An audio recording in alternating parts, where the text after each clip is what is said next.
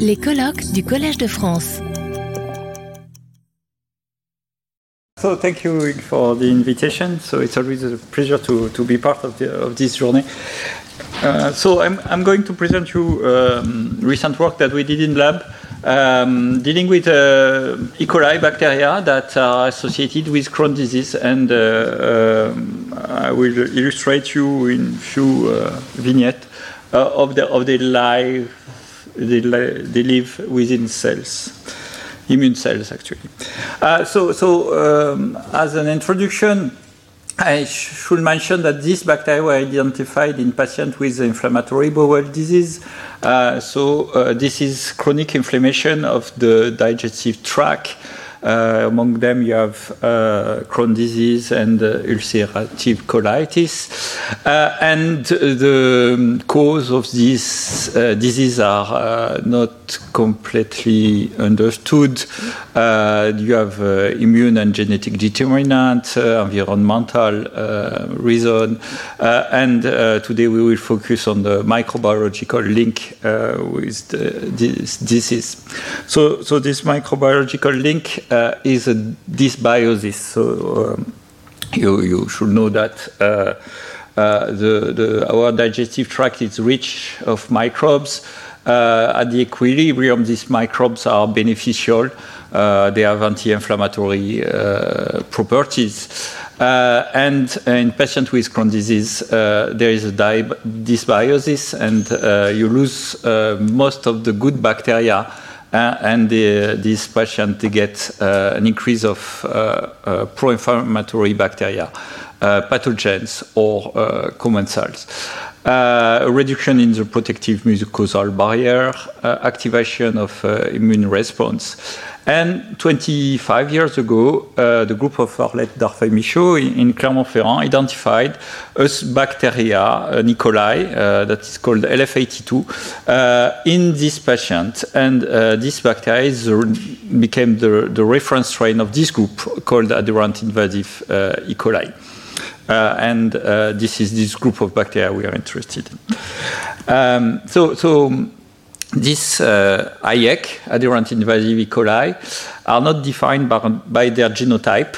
Uh, will come back to that, but they are only defined by, by these three type of properties. So, so they adhere uh, much better than other E. coli to epithelial cells. They can invi- invade them, and they survive uh, and eventually multiply within macrophages. Uh, in this environment, uh, they uh, induce the production of ton of TNF-alpha, which is an hallmark of the disease, uh, and among other things, this is why this step uh, is interesting clinicians. So, so in the lab, we have a small collection of IEC bacteria that, that were collected from patients. So, so they, they survive all these tests. Uh, and uh, Emma, uh, who's a PhD student in the lab, uh, did an analysis of the, the, the genomic content of this uh, bacteria. Uh, and on this small um, cartoon, you, you see that they belong to different phylogroup of uh, E. coli bacteria, uh, meaning that they can be found in any different type of E. coli. So, so the, their genome content uh, is uh, very different, uh, and nevertheless they have the same type of property. So, so this is not a genetic. Uh, being a, IEC is not a fully genetic determined. Uh, it could be a phenotypic ad adaptation. Uh, this is an illustration of something that uh, some of you that are not working with bacteria may don't know. bacteria exchange a lot of genes, and you will say, see that in the, in, in the next talk.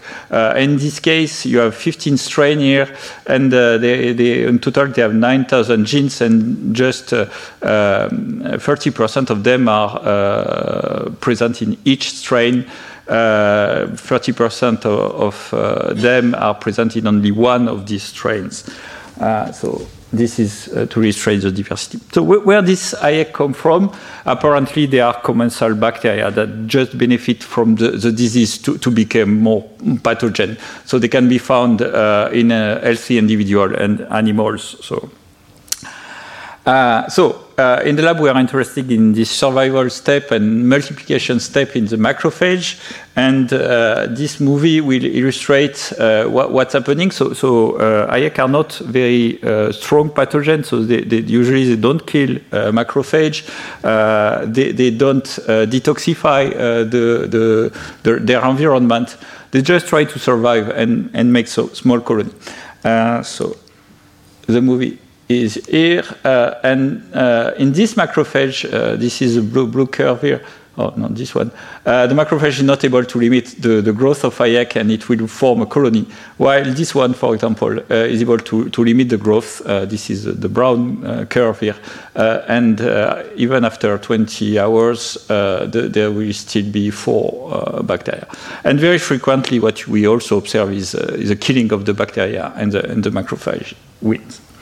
So what uh, is happening when the, the, bacteria are growing, are able to grow and form a community uh, in this macrophage. So this is this type of macro mm, community. You have a macrophage here with two, two big community in this case.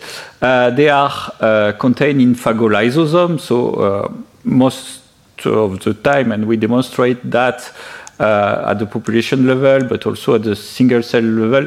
Uh, these uh, environments are acidic, oxidative, they lack nutrients, and they are full of toxic compounds. Nevertheless, the, the bacteria are able to form community, and you can appreciate on this on this image that these community are not homogeneous. Uh, this is a biosensor that we use uh, to uh, reveal the acidity of the community. So if the bacteria feels the bacteria feel acidity, they turn green. Uh, but it's a short time uh, half-life of uh, GFP, so so you can uh, get uh, red bacteria if they, they are not anymore in acidity. So this these vacuoles, this community has encountered some acidity because some of the bacteria remain green, but most of them they turn red. So now they, they are not in acidic compartment. While this one, all the bacteria are in acidic compartment. Uh, so we, we, worked a lot on this uh, community of, of, the form, uh, and uh, just to summarize that, um, on this slide, uh, this is just to, to, mention that they correspond to multiplication of the bacteria. It's not just aggregation of uh, small vacuoles, uh, small vacuoles that, uh, that aggregate to form big vacuoles. Uh, we can detect a sign of multiplication in these vacuoles, such as division rings that are formed in this bacteria. So, uh, what are these communities? This is the main topic of my, of my talk today, and I will illustrate uh, that they are quite robust. So, so, on this first, this is a FRAP experiment. Uh, where we, we photoblish this part of the community and look at the, the recovery uh, and you see that uh, you don't recover it, suggesting that this, this is quite robust and bacteria are not free to move uh, in, this vacuole. And uh, another example of this robustness is what you can see here. Uh, this macrophage will die this is what you see here with two bacterial community, and they, they, they, they survive the death of the macrophage, uh, even if there is antibiotic in this medium, and they are ca captured by other uh, macrophage, and then will be mixed with the uh, community that is present here. So, so uh, thing seems to be quite robust, and this brought us to consider that there might be biofilm community. So I don't need to introduce what a biofilm uh, is. Uh, I just uh, need to, to introduce what this uh, complex uh, cartoon is. It is the full biofilm formation pathway in E. coli. and basically, you can divide it in two. Here it's the gene involved in motility. Here it's gene involved in matrix production of the biofilm. Uh, in green, you see that all these parts, uh, all these parts turn green, suggesting that uh, the, the, the, bacteria in the macrophage, so this is RNA-seq uh, data, the bacteria in the macrophage, they produce matrices uh, while they repress motility. Uh, and what you have uh, here is uh, in red uh, is a regulator of this cascade. And what we identified with a TNSeq approach, something I, will come back later, but something that allows you to, to identify essential gene for specific growth in a specific environment, uh, we observe that this uh, regulator of the biofilm cascade are very important for survival in the macrophage. So biofilm are also formed with a matrix, and we try to identify this matrix within this, uh, these small uh, vacuoles uh, with different type of labeling. And this is a few examples. We have a labeling of the extra polysaccharide matrix with WGA lectin. And you can see this uh, very nice uh, labeling uh, on, on each bacteria inside this vacuole. Uh, we can also detect uh, curly fiber that, that are other uh, type of component of the matrix around IEC bacteria, but not around laboratory strain bacteria that have been in the same macrophage. And we uh, demonstrated that uh, altering the biofilm pathway by uh, deleting one of the regulators uh, indeed um, uh, reduce survival of this uh, bacteria in human-derived macrophage from monocyte. So uh, what we think is that this uh, community called intracellular communities are um, beneficial for long-term survival of uh, the bacteria within macrophage and eventually to, to get uh, them protected from uh, the, the, the, environment, from other um, even cells, from phages, from the, the flush in the gut, and etc. Uh, and uh, this is what uh, Emma observed, that we can get IBC for uh, more than 96 hours uh, in this macrophage that, that, stay for 96 hours. Uh, they are not that big, and they, they, they, can contain up to uh, 100 bacteria, but in average they contain 30 bacteria, each, each of them. Um, and this brought us to consider that this vacuole, this communities uh, could be a bit uh, like an ecosystem for this bacteria. And what, what can they do in this uh, ecosystem? And we start to, to investigate uh, this aspect. Uh, and this ecosystem could be form of uh, one single type of IEC, but also from different IEC, because it is known that patients infected with patients um, presenting Crohn's disease and infected with IEC can present up to three different IEC uh, in, the, in their uh, um, faces. Um, uh, IEC of different phenotype. Uh, that's what I illustrated uh, before with the acidity. And also bacteriophages, because these bacteria are producing um, phages from, from prophages. Uh, so, so I start with this story about phages, something that we, we did in collaboration with the group of uh, Marie-Agnès Petit at the INRAE in Julian-Josas.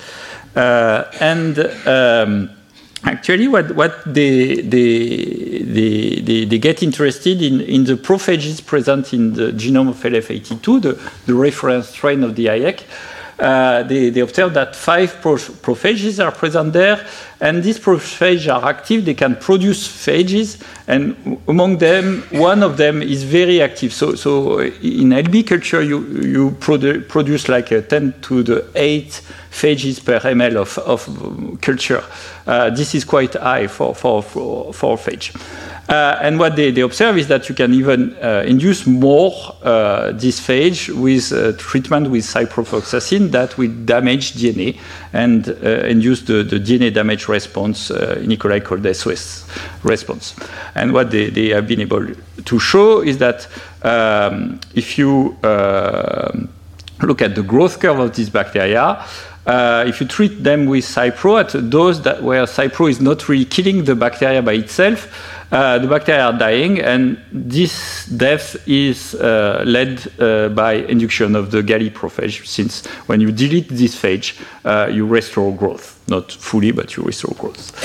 Um, so so uh, they come, came to us and say, okay, the, these bacteria, they produce ton of phages uh, in the macrophage, in the vacuole, you should have oxidative stress and blah, blah, blah, and this should lead to death of the bacteria, etc. So we checked uh, actually if the condition for phage induction were present in the in the macrophage, and uh, I, on these two slides I will illustrate this result. Uh, indeed, uh, the conditions are favorable for this uh, prophage induction. Uh, all these genes that are involved in DNA repair are essential for the survival uh, of the of the bacteria in the macrophage. So, so, you need DNA repair in this condition to, to form the community, and you induce all the genes from the SOS response regulome. Uh, so this is a RNA-seq data now.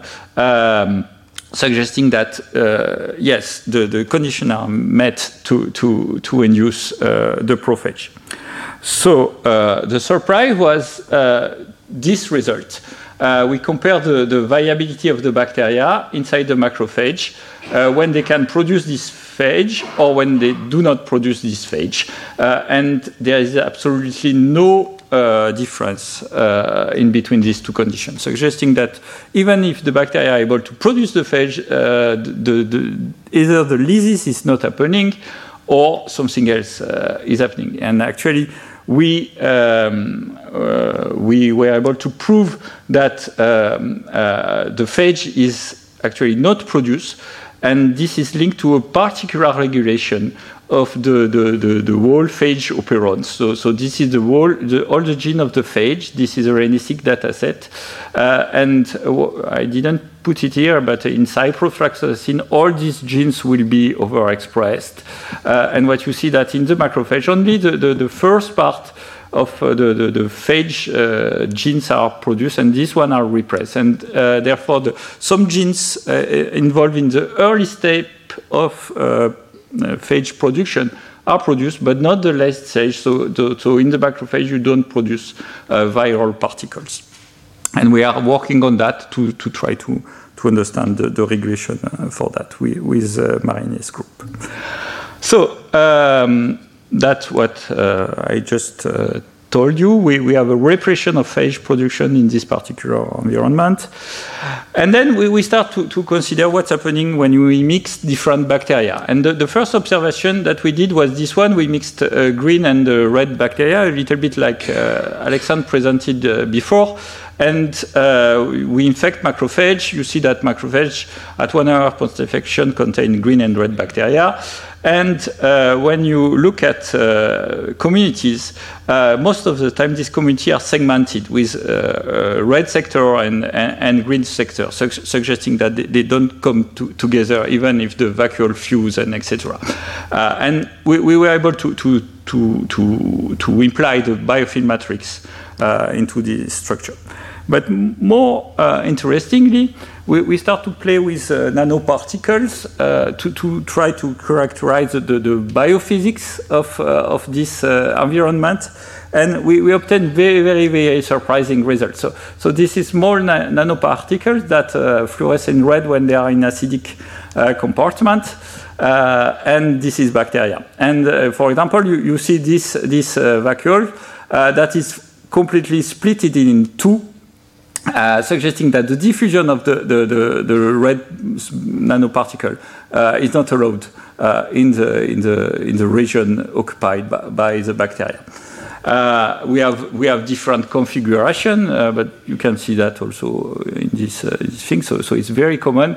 We have we have configuration where the bacteria are in the middle and the particle are, around, and we are investigating using this type of tool to investigate uh, the, the diffusion of molecules, uh, and it could be nutrients, signaling molecules, uh, CDR4. We, we are uh, a lot interested in diffusion of CDR4, so, so elements that allow capture of uh, iron uh, that are produced by the bacteria that can go in the vacuole, but also in the in the cell to modify the, the signaling of the of the, the macrophage. What we also observed uh, when we, we mixed uh, bacteria that came from different uh, phylogroups, uh, so uh, for example from the B2 phylogroup or from the A phylogroup, is that they form community with different characteristics. I don't go into the detail here, but for example, this one is not uh, able to form a, a, matrix that is labeled by WGA, while the, the, the, red one is able to form a matrix that is labeled with WGA in purple. So, so you, you should compare the, the interior of this uh, of this uh, vacuole here uh, that is occupied by green bacteria, but without matrix uh, compared to the, this uh, vacuole. And what we, we observed is that most co-infection uh, experiments lead to asymmetric vacuoles. So either vacuoles that are fully green uh, with no, no red, or fully red with no green, or with a lot of red but very few uh, green uh, bacteria. And this is uh, a lot uh, above random distribution of, of the bacteria in this thing. so um, we are investigating this aspect with different type of experiment, and this is a very recent experiment that we, we did. We infect with two two type of bacteria and follow uh, the dynamics of the, the community over time. So, so this is plenty of different communities that are followed. Uh, and you see uh, here the, the, the, the, amount of fluorescence uh, allows you to, to determine number of bacteria in a community, in a given community. Uh, most of them, they, they stay uh, homogeneous in this period of time, between one day and two days post-infection. Um, uh, this is true for for uh, for the, the, the uh, yeah this is true for both uh, bacteria. Uh, but when you now you look at mixed community, uh, you see very different behavior. So so in this case, this is a community from by A phylogroup A bacteria.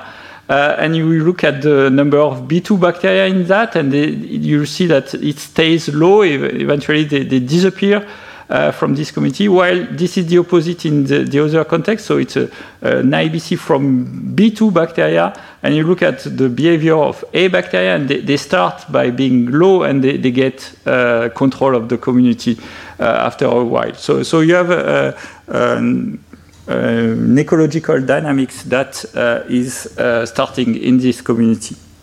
And uh, we are trying to investigate that, and a way to investigate that outside of the macrophage uh, was to build uh, microfluidic chambers where we can generate microbiofilm at the size approximately of this um, of this community we observe in macrophage. Uh, so this is uh, the, the, work of Stefan in, in the, the lab. Uh, he built uh, uh, with a bit of difficulty a very small chamber, like less than 100 um, micrometer large. Um, and uh, this is a channel that brings the bacteria, and you can seal this channel with oil, for example, and allow the bacteria to multiply uh, within this fix, or you can flush any kind of, uh, of uh, things you want uh, in these uh, channels, for example, antibiotics, to see if the community that the bacteria form will tolerate antibiotics. and um, so this is what we observed. This is one of these chambers. And indeed, we, we observe the formation of uh, aggregate of bacteria that uh, may resemble biofilm. So, so yet we, we are not uh, uh fully able to, to, to say if they, they contain uh, matrix or if it's just aggregation. But nevertheless, some of these bacteria, they form uh, communities with aggregative bacteria. some form um, a different type of community with chains of bacteria, and some remain mobile. Uh, in this in this chamber. Uh, so if I show you the 3D uh, representation, so we we have. Um, this kind of thick, but it's more impressive on, on this one where you can really follow the, the chains that uh, this, this uh, bacteria is making. And um, good, in good correlation what, with what we observed in the, in the macrophage, we can create sectors, so, so differently from, from what uh, Alexandre presented, in our case, we have no flux.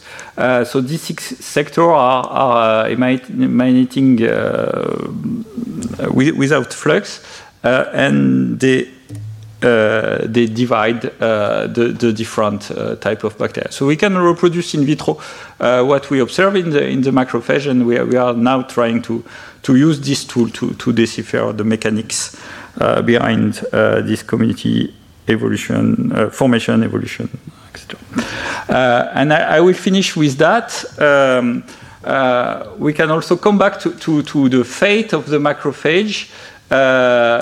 Of the different bacteria according to the type of community they form, either uh, it's a community structured by uh, biofilm matrix or not. Uh, so this is the movie I already showed you before. This is the only fate that we observe for LF82, the, the reference strain. It very rarely kills the, the macrophage and do not disseminate uh, in the exterior uh, medium, but can be captured and transferred from macrophage to macrophage. Um, this is a different IAC, and this one doesn't form a, a matrix. Uh, and what you see is that the behavior is a bit different. Now, this one can disseminate within the cytoplasm of the cell. Uh, this is what you see here, and colonize uh, the whole ma macrophage before killing it. Um, and uh, I finish with this group. Sorry. Uh, and this group uh, form a biofilm type matrix, uh, but uh, is able to disseminate by killing and exploding this matrix. Uh, this is what you're going to see here.